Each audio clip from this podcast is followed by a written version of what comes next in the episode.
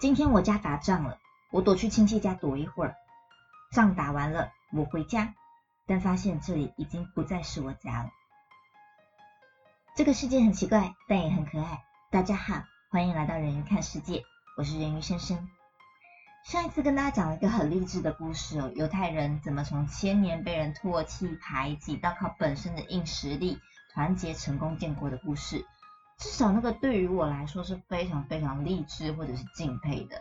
但你知道的，这个世界很现实，它不是什么童话故事，没有 happy ending，live happily ever after，从此以后幸福快乐。残酷的现实是，以色列转眼。就从被欺凌、被霸凌的角色，变成今天我们的霸凌王。历史很有趣，从不同的人眼里会有完全不一样的世界。我想在我们现在已知的故事架构中，重新去讲述这个故事，但是是从巴勒斯坦人的角度去出发。就跟我将以色列会从以色列的民族、犹太民族历史故事一样，我这次想要从头回溯巴勒斯坦人民过去的故事。故事我想就从罗马帝国驱逐犹太人后说起。从那之后，犹太省被改作巴勒斯坦省，所以才有所谓的巴勒斯坦这个名字。那巴勒斯坦这个地区呢，犹太人离开之后，就是主要是阿拉伯人居住的地方。而早期的阿拉伯人其实是以语言去区分的，他们并没有一个特别鲜明的民族概念，是一个从阿拉伯半岛发源起家的中式游牧民族。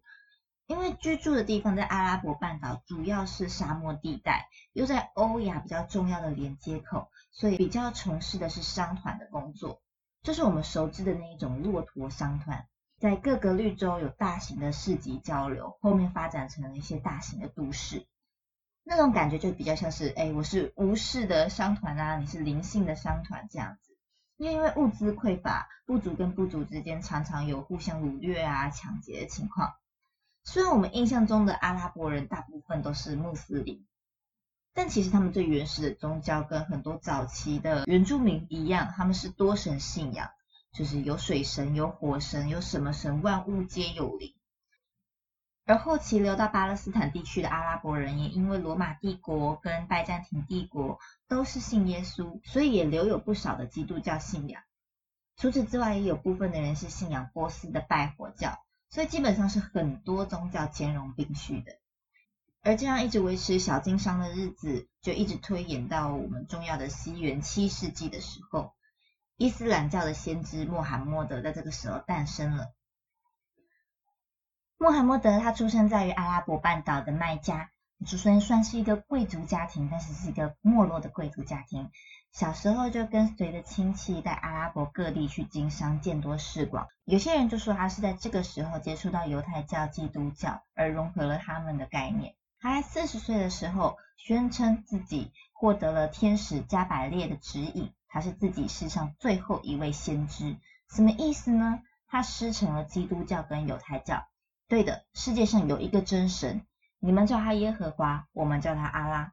后面我们有知道的先知是开红海的那个摩西，是后面替大家受罪的那个耶稣，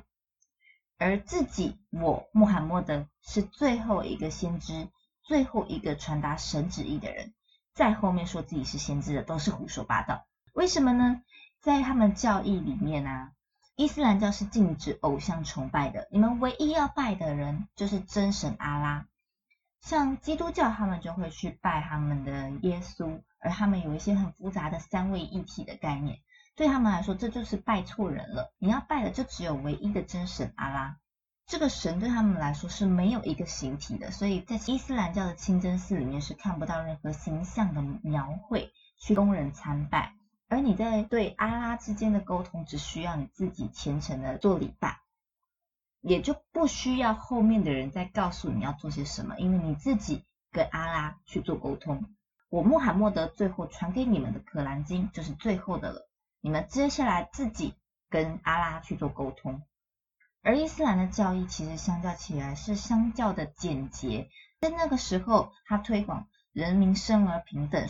在那个渐渐开始形成阶级制度的时代里面，是受到广泛的支持的。当然也引发了贵族的杀机。在《古兰经》的记载传说中，穆罕默德在麦加被欺凌最严重时期的某个夜晚，穆罕默德受到上天的指引，骑着圣兽，在一夜之间来到了圣城耶路撒冷，在那里升天，见到了亚伯拉罕、摩西、耶稣等等先知，也见到了真主阿拉。那时候真主阿拉就告诉他，所有信教徒每日要接受朝拜五次的戒律，那每个人在朝拜的时候都能够感受到阿拉的存在。这是我们刚刚说的，每个人自己跟阿拉做沟通。而这个事件呢，穆斯林就称呼它为夜行灯宵。夜行就是因为他在晚上一夜之间来到这个地方耶路撒冷。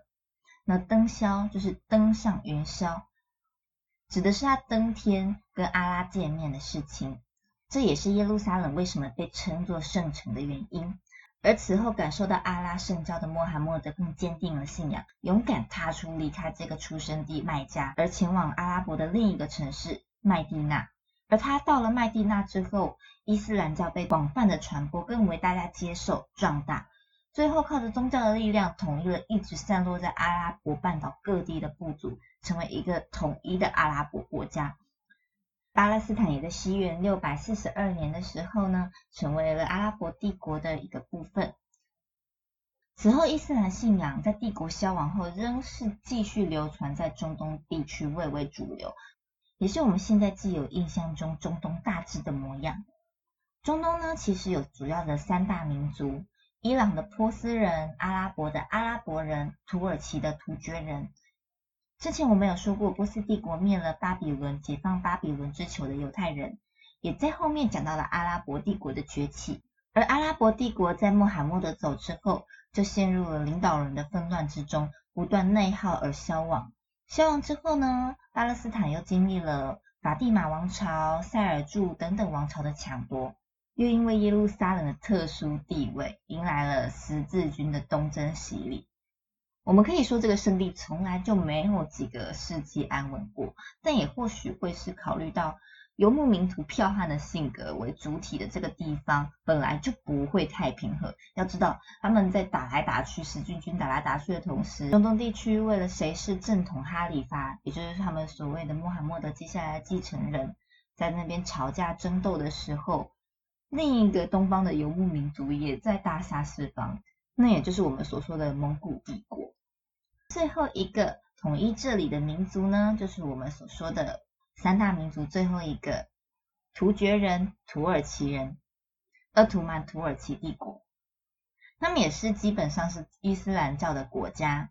而在文化、政治风气上是非常的兼容并蓄的。主要的信仰上虽然偏袒伊斯兰教徒，但也容许其他教的存在。波斯的艺术啊、文学啊、王权政治、罗马拜占庭的军事政治制度、阿拉伯人发达的科学跟文字等等，国家欣欣向荣，在十五世纪那个时候是非常发达的。它控制了欧亚地区的陆路经商。欧洲因为陆路上面被封锁、被垄断的情况之下，开始往海上走。往海上走的情况之下，就是我们大家知道的大殖民时期、大航海时期。大家开始往外去移走之后呢，碰上了我们的工业革命。在欧洲人经历工业革命、有枪炮弹药之后，我们的鄂图曼土耳其帝国基本上就只剩下纸老虎的功能了。帝国强大而疆界边缘，但实际上比较偏远的一些地方已经被欧美，尤其是英法两国那时候航海的强权所割据占领。而要说到巴勒斯坦地区，特别就要说到英国在一战时时期做出非常要求过的事情。上次我们就已经说到了，哦英国为了自己的政治利益，在一战时期跟犹太人说要支持他们建国，对吧？但他们其实哦，并不只是对犹太人这么说，他们这样跟犹太人说的同时，他们转头也跟中东地区的阿拉伯人这么说，说着。哎，现在民族主义崛起呀，你们阿拉伯人应该也要建造自己的国家啊，耸动阿拉伯人去造反土耳其，建立自己的国家。同时，他在跟犹太人、跟阿拉伯人这样讲的时候，又转头跟法国秘密协商讨论一战之后要怎么瓜分中东的土地。那我就说吧，人性真的挺险恶的。这样看起来，不觉得英国是想要支持谁建国？不过就是跟犹太人说，哎，我支持你们建国，哎，多多多支持我一点，你们钱多嘛。然后再另外跟阿拉伯人说，哎，我支持你们建国，赶快去搞叛乱，我支援你们火力去打那个土耳其。啊，刚好土耳其在一战的时候呢，又跟英国是不对边。其实事实上，连一战的爆发也跟所谓欧洲列强争取海外殖民权有一些关系。这个观念挺大的，我们之后有机会再说。总而言之呢，对巴勒斯坦的阿拉伯人而言，就是西方国家那些王八蛋操弄国家政治，还丢了一堆犹太人过来要建国。原本相处还算太平的两个民族，就激化矛盾就激化了起来嘛。随着越来越多的犹太人迁入，那矛盾就越升越高。接下来就迎接我们二次世界大战之后，以色列透过战争独立建国的故事。我们上一次都说过了哈，讲一下后面独立建国之后发生了什么事。以色列。在中第一次中东战争，以色列独立战争中赢了，战争停止了，但以色列并没有遵守以前联合国说好给予的国界，而不是原本说我们一半半分吗？虽然原本其实就分给以色列多一点点啊，这是大家有点争议的部分。可是我觉得在国土上面啊，不能真的这么说的，就是一半就是一半。虽然还是很不公平啊，这细节之后再说。反正呢，重点是他们后面这一场战争打赢了之后，并吞了巴勒斯坦八成的土地，跟耶路撒冷西耶路撒冷地区建立首都，而剩下两成土地就散落的两块，南边有加萨地区，就是给埃及管，靠南边嘛，靠南边的埃及管，而东耶路撒冷地区就是旁边的约旦管，很恶质的地方。除了这个扩展领土就算了，他们还驱赶当地居住的这些阿拉伯人民。怎么个驱赶法呢？诶，如果你这个战争的时候一直住在这里，那没关系啊。如果你在战争时间有逃到别的地方啊，你现在要回来啊，不好意思，我们国境里面没有你哦，你不再是我们的人民了，你从来都不是这里的人。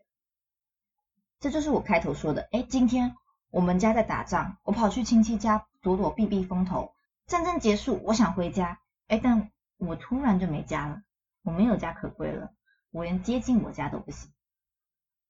悲剧在这个时候就开始没有停过了，一直到现在。住在台湾的人可以稍微想象一下，当初爷爷奶奶辈或许有听过的故事，两岸关系还很严峻的时候，中国跟台湾互相不往来，造成多少遗憾的故事，拆散多少的家庭。要知道，以色列建国到现在其实八十年不到。有些故事的当事人都还活着，而大多数的人对于这样的悲剧故事，都还是成长中耳熟能详的爸爸妈妈唠叨在嘴里的遗憾，更不要说他们还活在这样的水深火热里面了。以色列要地不要人，听起来真的很坏。